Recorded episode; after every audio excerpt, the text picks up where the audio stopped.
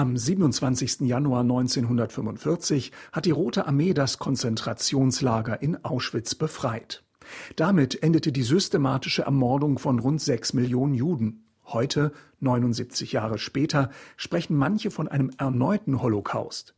Ist der Hamas-Terror vom 7. Oktober 2023 mit dem deutschen Genozid vergleichbar? Ich tue mich selbst auch schwer damit. Wir sind es ja gewohnt an sich mit Vergleichen des, äh, zum Holocaust oder zu Hitler oder so sehr vorsichtig zu sein. Josias Terschüren leitet den Bereich Politik und Gesellschaft des Vereins Christen an der Seite Israels. Der 7. Oktober war für ihn ein historischer Einschnitt. Wenn die Israelis, teilweise selbst Holocaust-Überlebende, gibt es ja immer noch einige, die in Israel leben, anfangen, da Parallelen zu ziehen, dann heißt das nicht unbedingt, dass wir uns alle Parallelen zu eigen machen müssen, aber wir müssen zumindest anfangen, darüber nachzudenken, warum es dem jüdischen Volk und warum es in Israel so ist, dass diese Wahrnehmung immer mehr Zunahme erfährt und immer stärker wird. Aus Sicht Herr Schürens ist es der ungebremste Vernichtungswille, der in dem Terror der Hamas zum Ausdruck kommt. Es gibt natürlich keine Vergleichbarkeit in den Zahlen, dessen ist sich ja jeder bewusst.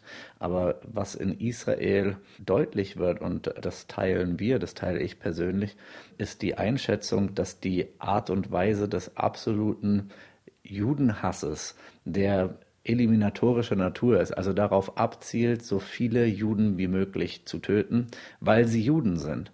Diese Art von Hass sehen wir seit dem Holocaust jetzt äh, bei, am 7.10. in vielleicht dazwischen nie in der Intensität klar gewordener Art und Weise. Für Josias Terschüren folgt daraus das unbedingte Verteidigungsrecht Israels. Und er wünscht sich, dass die westliche Welt die Hassparolen von Israels Gegnern endlich ernster nimmt. Ich glaube, an der Stelle begehen wir einen Fehler und wir sitzen einen Trugschluss auf, dass nämlich die historische Lernerfahrung, die wir als Deutsche gemacht haben aus dem Zweiten Weltkrieg, auch überall anderswo global so als Lernerfahrung mitgenommen worden wäre. Und das ist einfach nicht so, sondern es gibt auch am heutigen Tag Antisemiten, Judenhasser, die genozidale Absichten haben, das ganze jüdische Volk auslöschen zu wollen und die mit jeder ihr zur Verfügung stehenden Möglichkeit dazu beitragen werden, das auch zu tun. Und deshalb gelte es, Gruppen, die sich israelfeindlich äußern, auch als solche zu benennen und international zu ächten.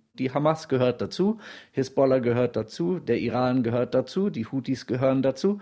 Und wir dürfen nicht so blauäugig und naiv sein, an der Stelle diese ganz klaren Äußerungen wegerklären zu wollen oder durch unsere eigenen historischen Erfahrungen und die Aufarbeitung des dunkelsten Kapitels der deutschen Geschichte auf andere zu schließen. Mein ausführliches Interview mit Josias Terschüren von Christen an der Seite Israels hören Sie heute um 16 Uhr und um 22 Uhr in der Sendung Das Gespräch hier auf ERF Plus und jederzeit in unserer ERF Audiothek.